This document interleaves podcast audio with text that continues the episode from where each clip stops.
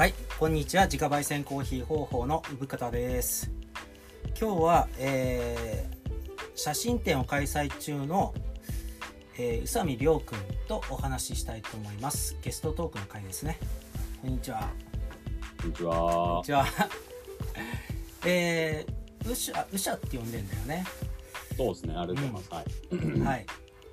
で、古いちょっと写真友達なんですけど、まあちょっと自己紹介お願いします。はい、えっ、と、カメラマンをやってる宇佐美亮と申します。えっ、と、1987年の2月生まれです。えっ、と、な何喋ろうかな。東京出身の、東京の在住のフリーランスでカメラマンをやってます。はい。はい。僕とのじゃあ関係性をちょっとはっきりさせないと聞いてる人わかんないかもねそうですね。うん。えっ、と、リンさん、まあ、産方さんとは、えっ、そう。と、あの俺はウ昔シャって呼んでるけどうん。ウシャ君は俺のことをリンさんって呼んでんだよね。リンさん、リンさん、リンさん、リンさん。カスリンとかリンさんとかで呼んで。て、そうそう。ユーザー名だね。そうですね。フォトログですよね、多分ね。ああフォトログだったかな。多分。フリッカーじゃなかった？違うっけ？フリッカーか。どっちもか。まあなんか、今、インスタグラムっていうのが流行ってると思うんですけど、昔その、えっ、と、フォトログっていうアマナが作っていた、まあ今のインスタグラムみたいなものがあって、うん。でそこが、えーっと今ヤフーがやってるフリッカーっていうサイトがああのそこも、まあ、インスタグラムみたいな老舗のサイトがあってそのどちらかで多分写真を見てうん、うん、たんですよね。 mixi じゃないですよねいや俺やってないから。そうそうですよね。フォトログフォトログ多分フォトログじゃないかなフリッカーかなまあでもその写真仲間って感じだっか？そうですね。うん。そうですね。僕が1819ぐらいの時に会ってるんでもう1415年前とかからだと思います、うんどこでリンさんとその フォトログで会ったのかはちょっとわからないけど、まあ、あるその女の子というかその共通の知ってるカメラを写真を撮っている人がいてその人が多分からつながったのかうーんで俺の感覚だとな、うん、なんとなくこうこう感覚が合ってるような人たちの中にいた人って感じ。ああそうかもしれない。ですうん。ねそうかもしれないですねあのまあフォトログは日本サイトでフリッカーは海外のサイトだよね、うん。うん、でフォトログは今ないんだけどそこで出ないですねなくなっちゃいましたね。交流してた交流っつってもインスタみたいなこう感じじゃなかったもんね。作品をアップしてっていう感じの。うん。うん。そっかそういう感じでしたよね。吉田君18だったんだ。そうです、18、19ぐらいでした。うん。へそれこそえ釜内さん。これ名前って出しちゃって大丈夫なんでしたっけ釜内さんとかも言ってますけど。大丈夫だと思います。うん。まああの釜内さんとかね。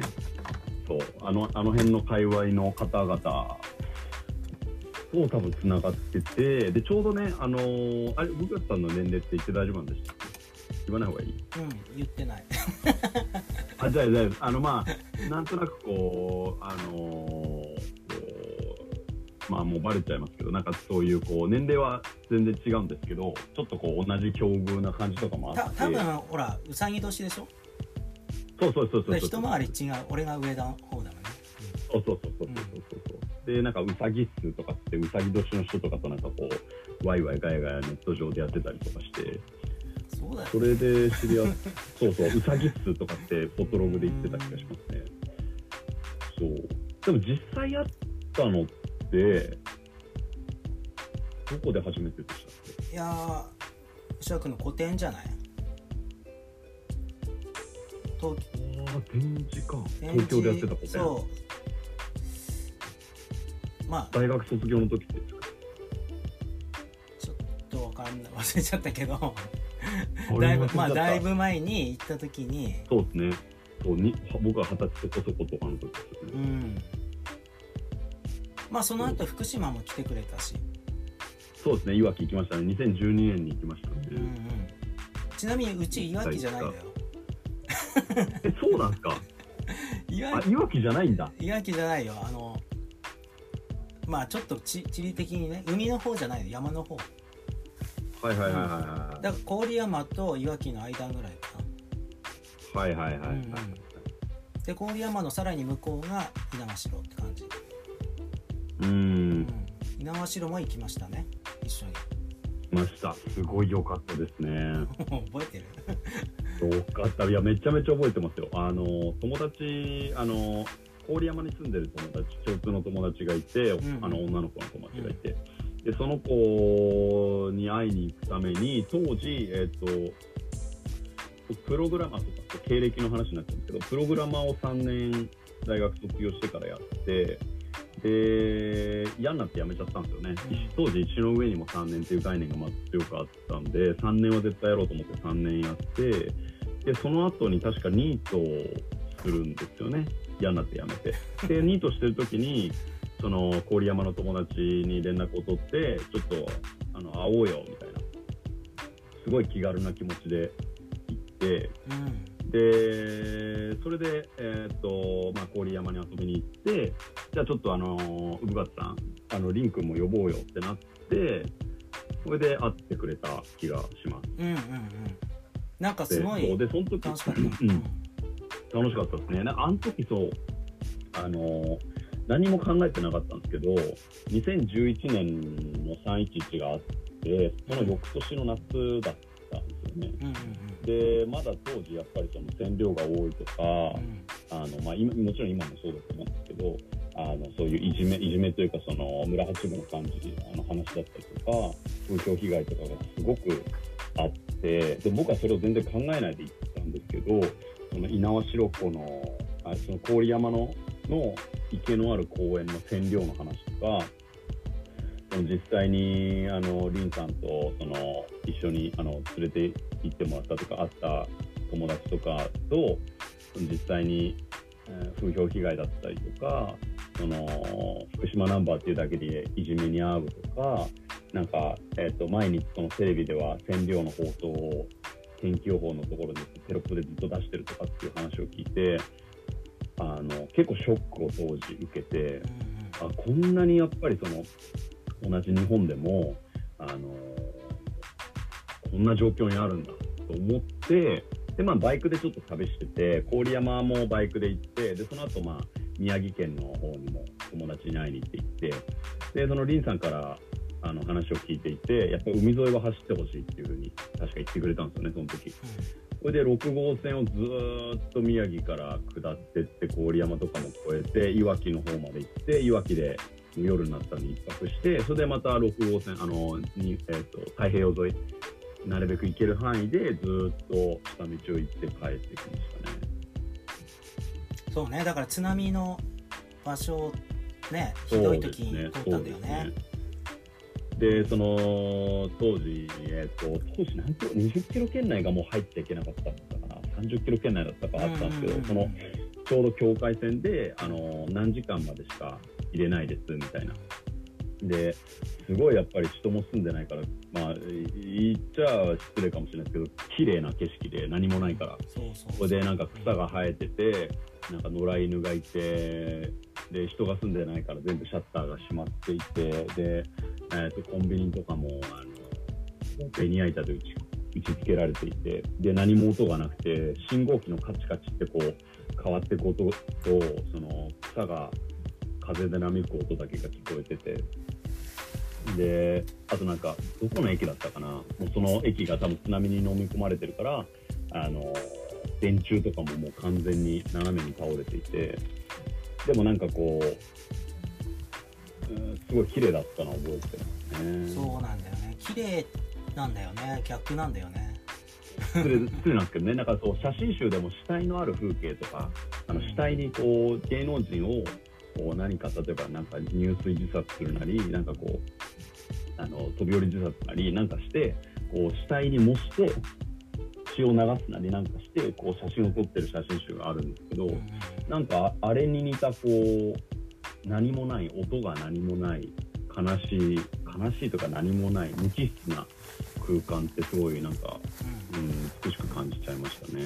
まあわかる。その写真集も知ってるけどなんかそういう非現実的な感じなんだけど現実みたいなのあるんだよね、うん、うん、ありました。すごい非現実的な、こんなになんか風も綺麗だし、音もないし、海も綺麗なのに、あ人住めないんだよ。で、まあね、ガイガーカウンターとかごめんあのも持ってなかったけど、あ、ごめんなさい、全然関係ない話になっちゃった。いやいいいいすごいいいんだけど俺さめちゃくちゃ久しぶりに喋ってるから、あのうんまあ普段さ SNS でよくやり取りしてるけどあのー当当時さ、うん。えー震災の時に来た会った時20代ちょっとだよね25の終わりだと思います。はい、うん25の終わりですね。うん。で当然そっから10年ぐらい経ってるわけで9年、うん、そうですね。9年経ってます。はい。いやめちゃくちゃ大人になってんね。本当ですか？いやいやいやなんかさ会った時とかは全然ほらさっきも言ったけど、うん。うん。そんなん知らんよってあのすごいまっさらな心であったわけさ、はいはいはい。うん。で現実を見てなんか意外とこううん。ショックを受けてるのも分かってたし、なんかこう肌でさ怖いっていう感覚を受けてるのも分かる特にバイクでうん、旅してるから、バイクでした。ねバイ肌クでした。何も考えないで行ったんですよね。うん、肌でさえそんなこ感じなの？みたいな。そう当時怖かったんだよ。だから住んでる人たちも怖かったしみたいなのを宇佐君がすごい、あの素直に受け取るんだよね。そうでしたね。いや、本当に何も考えてなかったんで、なんか、あと取れれば何でも取りたいって感じだったんで、なんか、うーん、意識してなかった。こうなんか自分でもその、あ全然取ってはないんですけど、なんかその、まあちょっと違うかもしれないけど、ちょっとその、野じ馬、まあ失礼にを顧みず言うならば、その野じ馬じゃないけど、そういうその、その、なんていうの、台風来た時にちょっと外の景色どうなってんだろう、見たろうみたいな、勝手な興味みたいなのはあるんで、だから例えばその、渋谷が近いんですけど、スクランブル交差点に行って、ちょっと、あのーワールドカップで湧いてる、うん。あのー人たち、ちょっと気になるな、どうやって湧いているんやろう、ちょっと撮撮ったろうみたいな、いや分かる分かる。あの、なんかう、ん。そういう、こう、野じ馬の、ちょっと人を小馬鹿にしたような、あの、ところはあるかもあのさ今回もさあのコロナで渋谷のスクランブル交差点とか人が少ないってことがもう一緒に何回もないだろうっていう感じじゃん、うん。でうん興味はあるよね、その風景にありますね。うんあるあるあるある。それはありますね。うん、そうですね。だからなんかどんどん興味が湧いてきちゃって当時。だから、そう、その20キロ圏内ギリギリのとこまで行って、なんか、あのーどうなってるんやろって見て、で、本当にこうサイレンが鳴って、こっから先は、ここから手前は、えっ、と、何時から何時までは入れます。でも、この先はもう一切人が立ち入ることすらもう無理です。一時的にも入れませんっていう場所があって。で、そこにあのー線量が書いてあって、その先にすぐ先に公園があって、そこの公園では毎時何シーベルト、何マイクロシーベルトが出てますみたいな。でもそこが東京の基準の何倍だったかな？なんか120倍ぐらいの線量があって、なんかそういうのもこう、まあね、別にもうあの25、当時超え25だったから、なんかまあね、その乳幼児でもないし、まあ2、3時間ぐらいだったら全然行ってもいいだろうと思って見てくるのはやっぱり、ななんですかね、うんなんかこう、非現実的なのをやっぱ見てみたかったのはありましたね。まあ、もちろん俺も行ったんだけど、うん。あのー泥棒が当時多かったのよ火事場泥棒っていうかとにかくはいはいはい。街に人がいなくなったを見計らって あー泥棒が集まっちゃって。あー結局ううちらもそういうところで警戒をされたりね、はいはいはい。うん。いや、ありますよ。あ。りますよ。意外と、うん。で最初にそのそこで空になった町からこう避難してきた時にその最初に避難してきた町がうちの町だったんだよね。えー。うんバスでみんなで来て体育館で。だから最初うち地元でボランティア始めたりして、えー、うん、そんなんやってましたけどね、えー、やっぱそうそうだだからその頃だからフォトログとかフリッカーとか全然できなくて俺はやってなかったですよね。いやうん。やってなかった気がするその時リンさんいやだって写真になってないんだもん。もちろんさ記録写真には撮ってんだけど、あうん、記録写真になってるけどそれまでの作品とは別のものになっちゃってたから。うん。なんかね。でまた被害者面もしたくなかったのよ。こういうところにいるよみたいな、うん。うん。あでーボランティそアを取ってるボランティアをしてる人を取るのもあーなんかできなかったし、うん。ううん。まあだから本当に風景とかいうかね。まあそうなっちゃうけどね、うん。だからボランティアしながら考えてたって感じでしたかね、うん、だから宇佐君とか福島に来てくれた人たちはうん。めっちゃ感謝してるっていうか嬉しかった。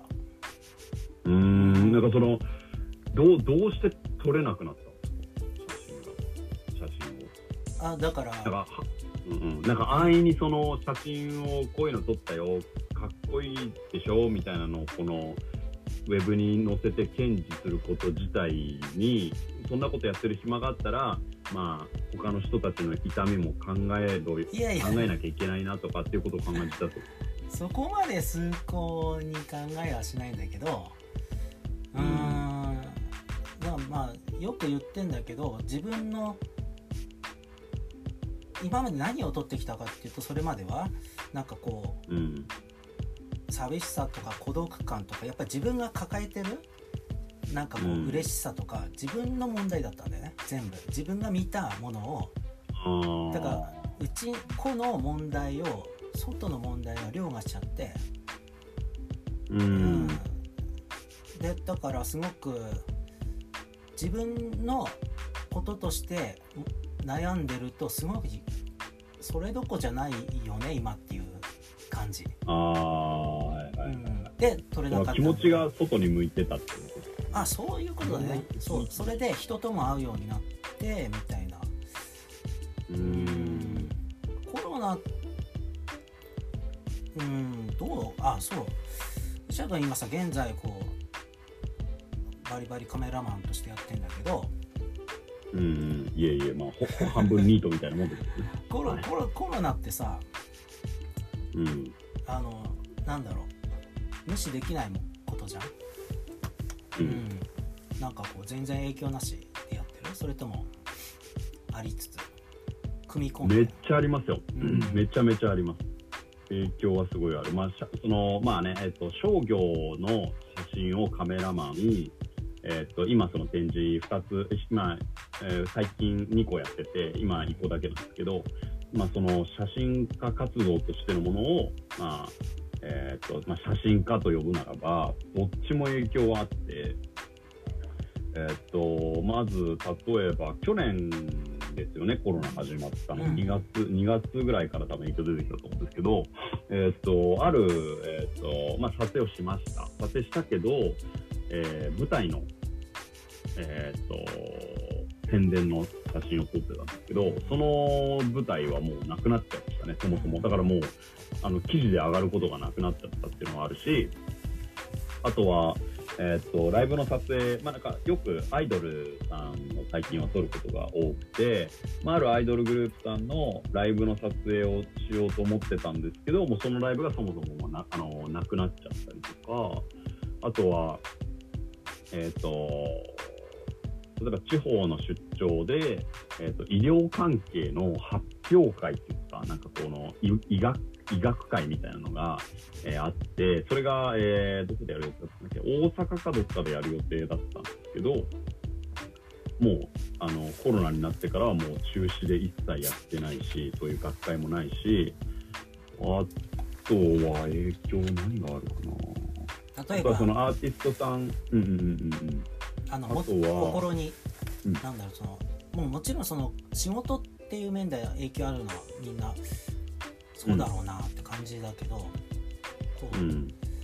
えーシャッターを押す感覚、ああ、そっかそっか、そっちか。うんそうですね。えーっと、いや、あんまりそれは気持ちは変わってない。うん僕は多分、うん、例えばそのしゅ。女の子あでもそうかうちら女の子をこうポートレートとか割とどうなんだろううん、単体で撮ってることが多かったりするのかなそうです。うん。なんかこう集団2人とかの表現がしづらくなったりとかはないか？は、えー、ないです。ほぼないです。もうなんか結局、まあ、そうですね、その、厳しい事務所さんとかだと、まあ、普通にその個人的に声をかけて撮らせてくださいって言って、まあ、撮ることだったりとか、あとはその、えっ、と、もうこれの展示は終わっちゃったんですけど、あのー StoryWriter 東京っていうウェブママガジンがあるんですね。でそこで、えっ、と、 Cute but Psycho っていう、うん。うんえー、と女の子たちをちょっとキュートでサイコに撮るっていう企画をあの1年間やらせてもらったんですけどうんでそこの人たち例えばまあモデルフリーランスでモデルやってる事務所入ってるアイドルの人たちとかシンガーソングライターの人とかいろんな人に出てもらったんですけど結局その人たちももちろん気をつけるあのマスクを気をつけるとか手洗いうがいをちゃんと気をつけてやってもらうっていうのはもちろんあのちゃんとやってたしただその撮影する時になったらどうしてもマスクを取らないといけないじゃないですか、そういうテーマの撮影じゃないし、ちゃんと顔も見せたいから、だからまあこっちは完全にそのカメラマンとかヘアメイクはもう完全にマスクをして、手も洗って、風通しも良くしてる状態ですけど、まあ、モデルには何の影響も出ないようにはしてましたね。いや見させてもらいました。すごい。あのありがとうございます。ねライティングとかも素晴らしいしよかったです。いやいやいや、もうすっかりああのなんか自分のテイストって感じだねうん、まあでもやってることは学生の時から多分ノリは変わってない。いやそれがすごい。あ一貫してるのああのー変わんないですよね。女の子を撮ってるっていうのを一貫してるじゃない？そうですね。女の子ばっかり撮ってるね。うん。ああでもね女の子じゃないとこも雑誌雑誌でも見たよ俺。あ、本当ですか？うん見た見た。えたま本当にたまたまなんだけどコンビニで泰造さんですかね。そうかも。うん。コンビニで見た。あありがとうございます。うん。多分、才蔵、月刊才蔵の、才才蔵さんのチョコレートプラネットさんっていうあの芸人さんを撮ったのと、あと、井田さんっていう、えっ、と、ポルノ YouTuber をやってる人がいて、その人たちは2回、1回ずつ撮りましたね、うん。才蔵で。これは、ライティング組んでやってましたね、うん、なんかすごいこっちが嬉しくなりましたいやいや、嬉しいです。頑す張ってます。ねつっていやいや、ありがたいです。そう、斎藤さんずっとやりたかったんで、本当嬉しいですね。うんうんうんいや、嬉しい。それは嬉しい。ありがとうございます。うんうんそうだからウェブマガジンとかの連載ねやってるしもう終わっちゃったんだよねそっちの展示はそうなんですよ。1年間、そのウェブマガジンでずっと展示を各週の水曜日に連載してて、で、その集大成となる展示をして、もうこの企画は終わろうっていう話をしてた。最初からしていて。うんそう、だから先週の日曜日ね、6月の6日までだったんですけど、渋谷の新鮮でやってて、もう終わりが終わっちゃいました。そうだ新鮮駅だ新鮮で、そう、新鮮駅でやってました。すごい来てくれたみたいですね。あの、僕、その、今やってる展示とちょうど被ってるんで、被ってたんで、あの最終日しか入れない、ほぼほぼ行ってないんですけど、でも3日、3日間で200人ぐらいうんうんうん。来てくれて、すごいねすでもその写真の。量もすごいね。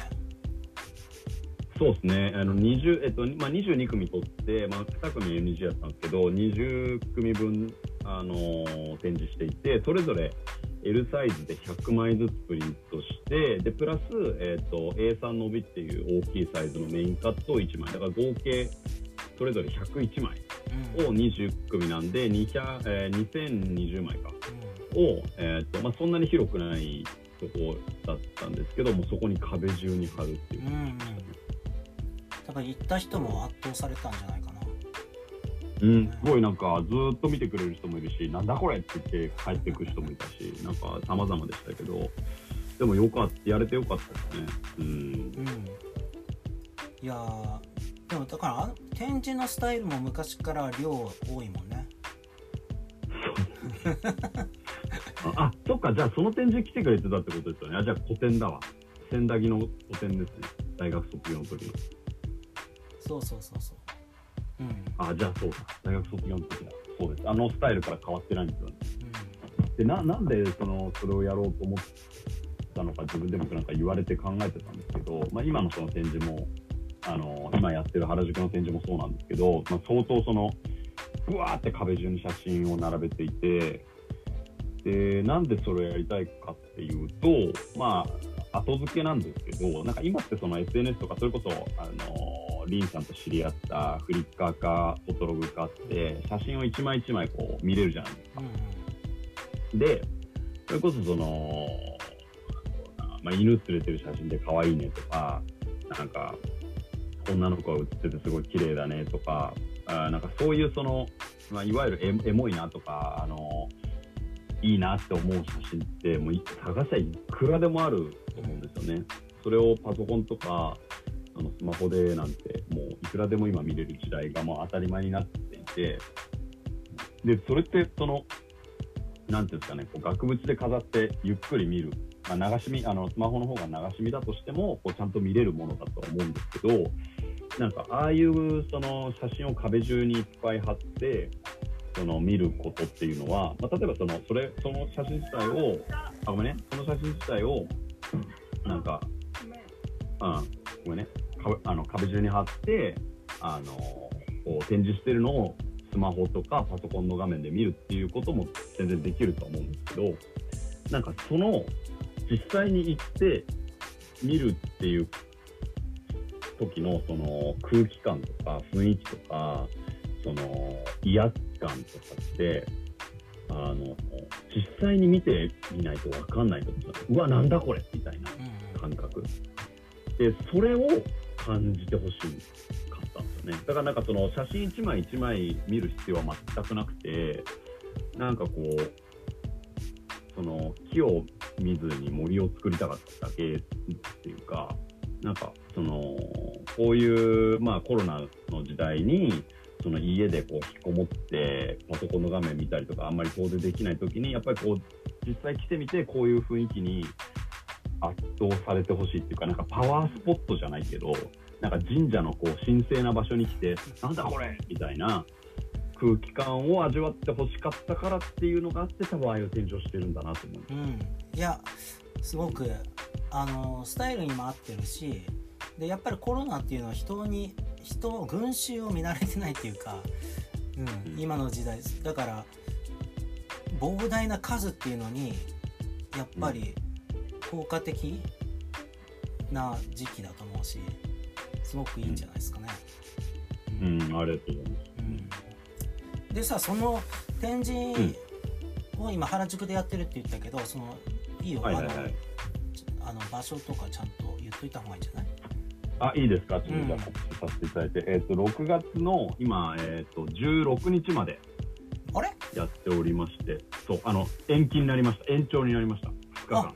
よかったよかったうん好評につき延長になったんですけど、うんえーっと、東京の原宿の、えーっと、富士フィルムワンダーフォトショップっていう場所がうんあります。えーっと、駅で言うと、明治神宮前からの7番出口からすぐのところなんですけど、えーっと、そこで、えーっと、6月の16日まで、えーっと、お昼の12時から夜の19時まで空いております。うんあれは終わったの？あのトークイベントみたいトークイベントはごめんなさい、えーっとですね、6月の5日に終わっちゃいました。なああもうやったんだ。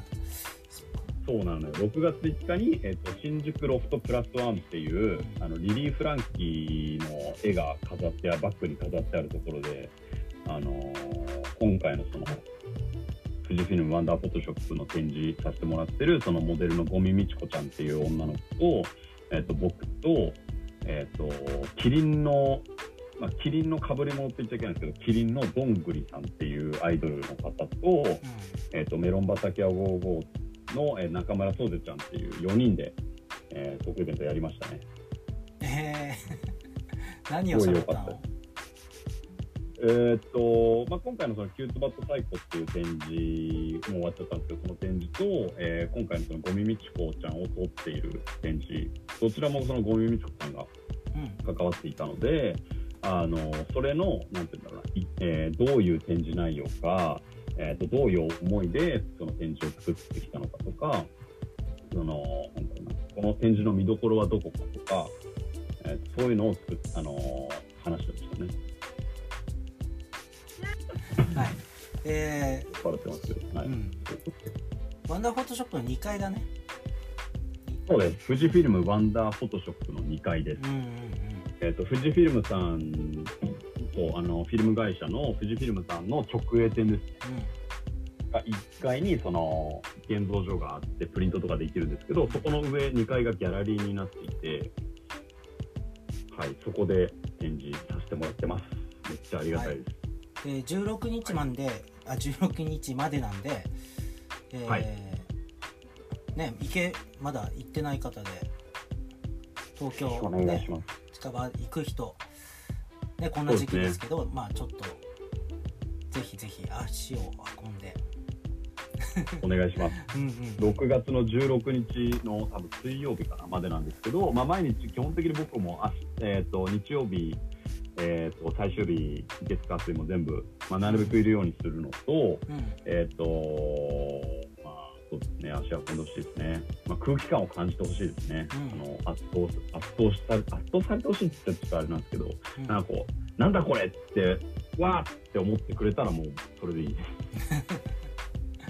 ななんか、なんかそのね、その画面越し、パパソコンの画面越しとかスマホの画面越しで、その感じることのできない感覚っていうのをやっぱ感じてほしい。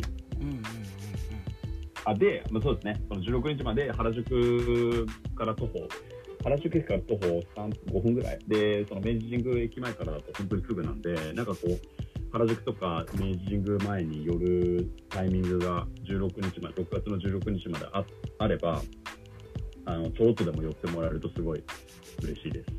はいはい。可愛い女の子を、ショートカットで可愛い女の子が好きな人はぜひ見に来ていただけると、すごい、ゴミみ、そう、ゴミみちこちゃん本当に可愛い、綺麗。もともとミス ID っていう、えー講談社がやっているオーディションがありまして、うんね。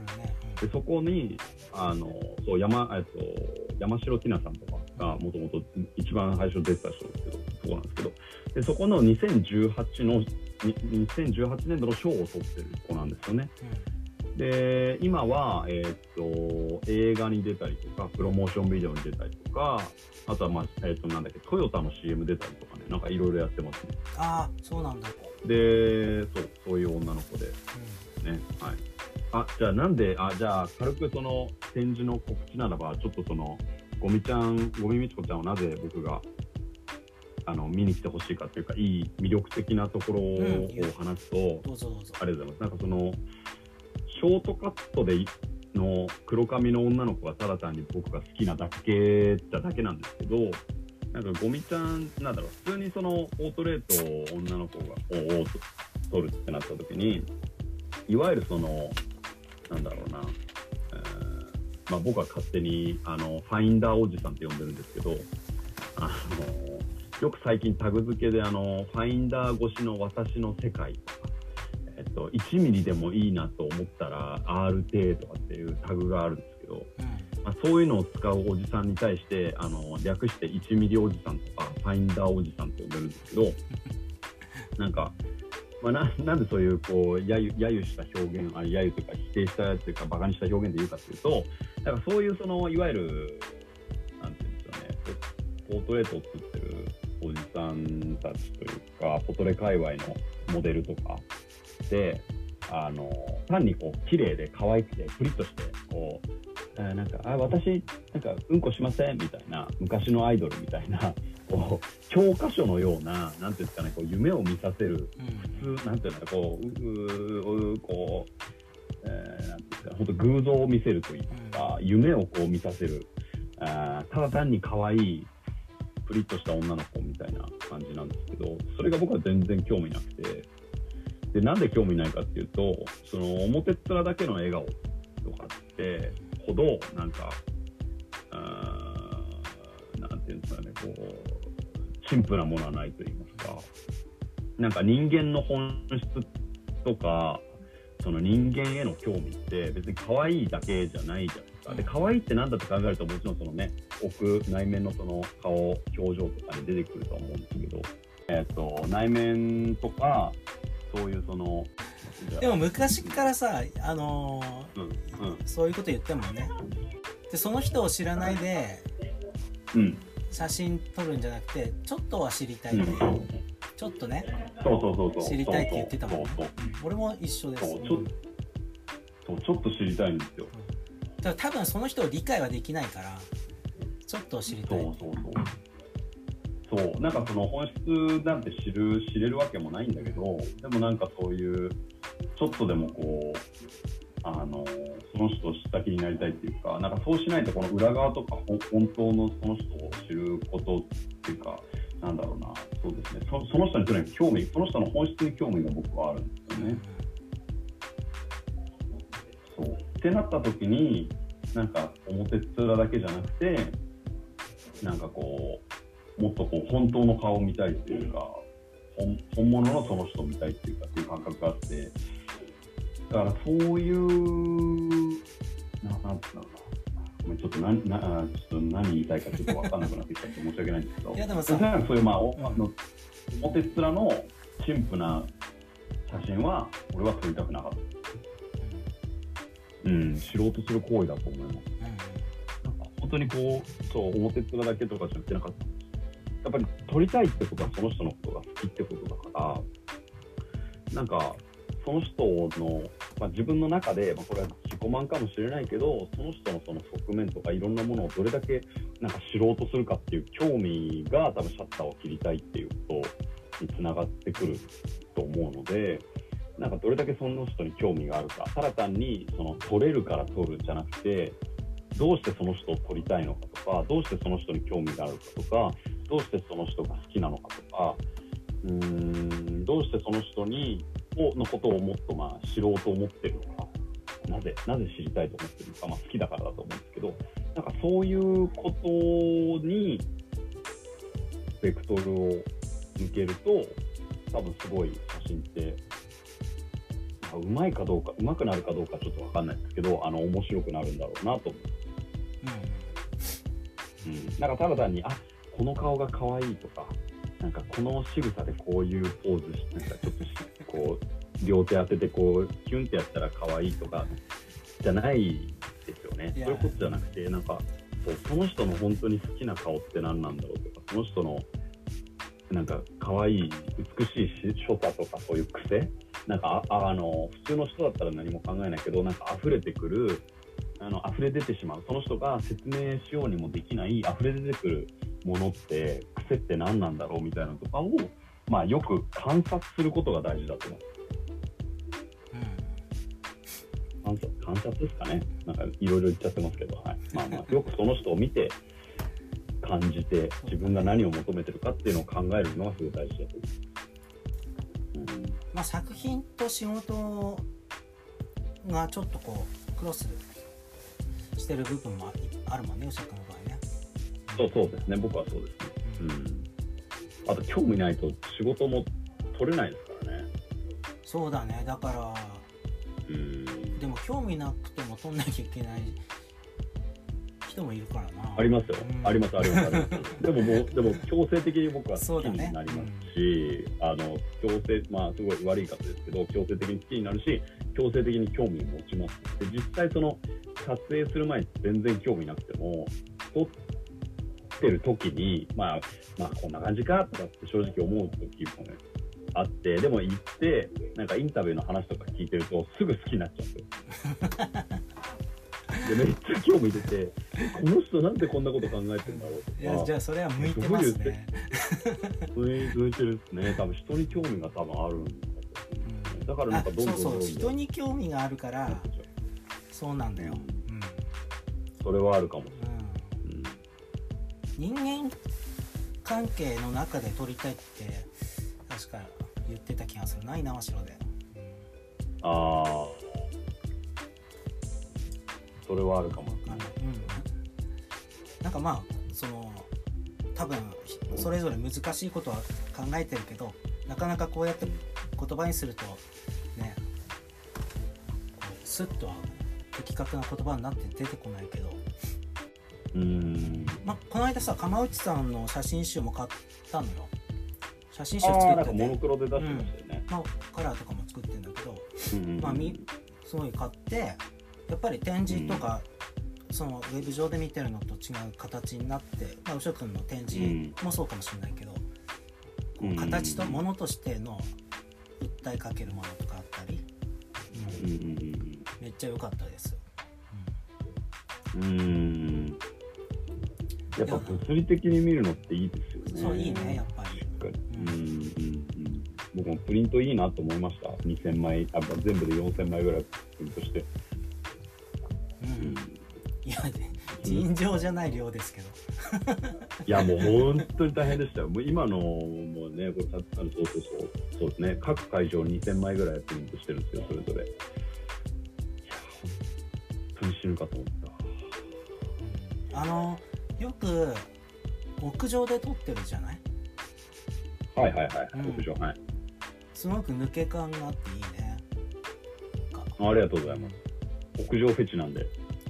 あれはもう場所を確保して、そうです、もう都内でいろいろ怒られながら、あのーまあ、完全にもうこれ多分けあの良くないと思うんですけどあの屋上にちょっともう入ってあここの屋上大丈夫だとか あここの屋上入れないわとかめっちゃ怒られるやんっていうのを爆発を稼いでなんかお気に入りの屋上がいくつかある。んですけど、うん、うん、そんな感じした、まあこれはそうこれあんま言っちゃいけないんですけど そう屋あのまあねあのでもあの知人のあのマンションの上とかあの自分の住んでる場所の屋上とかは使えるんででそこに入ってそこで撮ったりはしてますね。そう屋上好きですね、うんうん、でもまあ大変でしたとにかく2000枚をプリントするのは。あ2000枚プリントしてそれであのーはい。富士フィルムの店員さんとかにも買ってもらったんですよ。手伝ってもらってて。あー。あのインスタライブで設置で設営作業なのタライブやってたあ、そうです、そうです、そうです、そうです、そうです。あれがまあ、ひどくてですね。すごかった。なんか、そう、事前にその、ある程度、富士フィルムの社員の人と終わらしといて、まあ、これだったらなんとかいけるんじゃないかなと思って、当日を迎えて、で、写真をちょっと貼り始めたんですけど、あの、貼り始めたら、その、ゴミみちこちゃんっていうモデルやってくれてると、これ、これ終わんなくねってなって、でその場でちょっとこれやばいから人呼ぼうってなってゴミちゃんが拡散してくれてそしたら何人ぐらいえっとねゴミちゃんのファンゴミみちこちゃんのファンと僕の知人友人が集まってくれて変わる変わる合計多分10人以上の人たちがもう入れ替わり立ち替わりどんどんどんどん仕事の合間に来たとか仕事終わってから来たとかあのバイトの前だから来たとか。てあと1日手伝ってくれる人とかも含めていろんな人が来てくれてでその2000枚の写真をもう次々に壁に貼っていってもうほぼ僕は任せてやってもらったんですけど、まあ、なんとか終わりましたね。あれはすごかったですね。うん。まあ渾身の展示なので、ぜひ。ちょっとね本当呼ばれたけどねごめんね行けなくて、うん全然大丈夫です。いやなんかこんなむしろこんな時期にすいませんって感じ。謝ることはないけど。ねいやいやいやはい。じゃあまあちょっと収録も長くなったんでまとめますあごめんなさい。すいません。はい。いいよいいよ。だらだら話はすいません、いやだからとにかく展示を着て体感してくれってことかな。そうですね。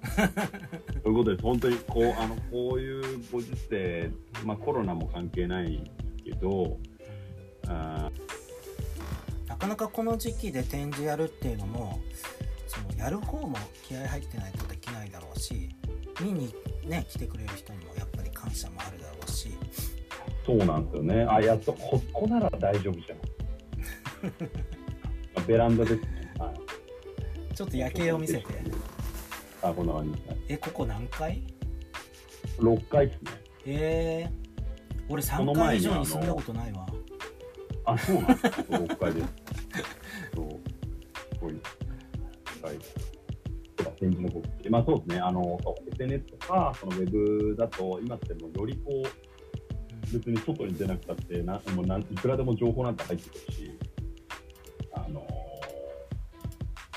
便利な情報も入ってくるし、かっこいいアーティストも見つかるし、かっこいい音楽だって聴けるし、自分がイケてるってもう美術家だっていくらでも感じられるし、そのすぐ画面上で手に入るとは思うんですけど、やっぱりその、あの実際にライブを見に来てほしいっていうか、音楽で言うならば、なんかその音圧を感じてほしいっていうか、実際にこうプリントを並べたらこういう感情に自分、どういう感情に自分がなるんだろうっていうのを、やっぱり感じに来てほしいですね。うん。空気感をこう、プリントがあんだけいっぱい並べられたのを見て、見て自分がどう感じるかっていうのを なんか試しに来てほしいですね。もう何も感じなかったらもう何も感じないし。かん感じるか感じないかみたいなところ。もね。あとまあゴミみちこさんっていうモデルさんのその力っていうかねもう感じてほしいしあるかうんうんうんうんうんうん。もちろん宇佐君が撮ってるんだよっていうところでですけど、そうです、そうですね、ありがとうございます。そう。完全に僕、僕だけが撮ってるゴミみちこちゃんだけの展示なんで、感じてほしい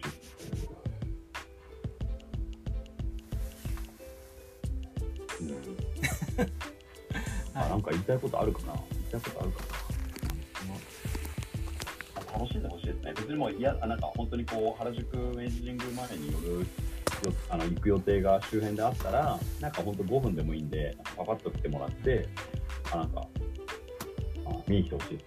軽い気持ちで、軽い気持ちで気軽に見に来てほしい。うん、でもそその宇佐君自自身もそのやっぱりそういう素敵な場所で展示ができるってことでねそうですね、本当に、あのありがたいですね。あのギャラリーとして普通貸し出してないので、あそうなんだ2そう。回うん。そう、もうこっちがこう、お金を払ってできるとこじゃないんですよね。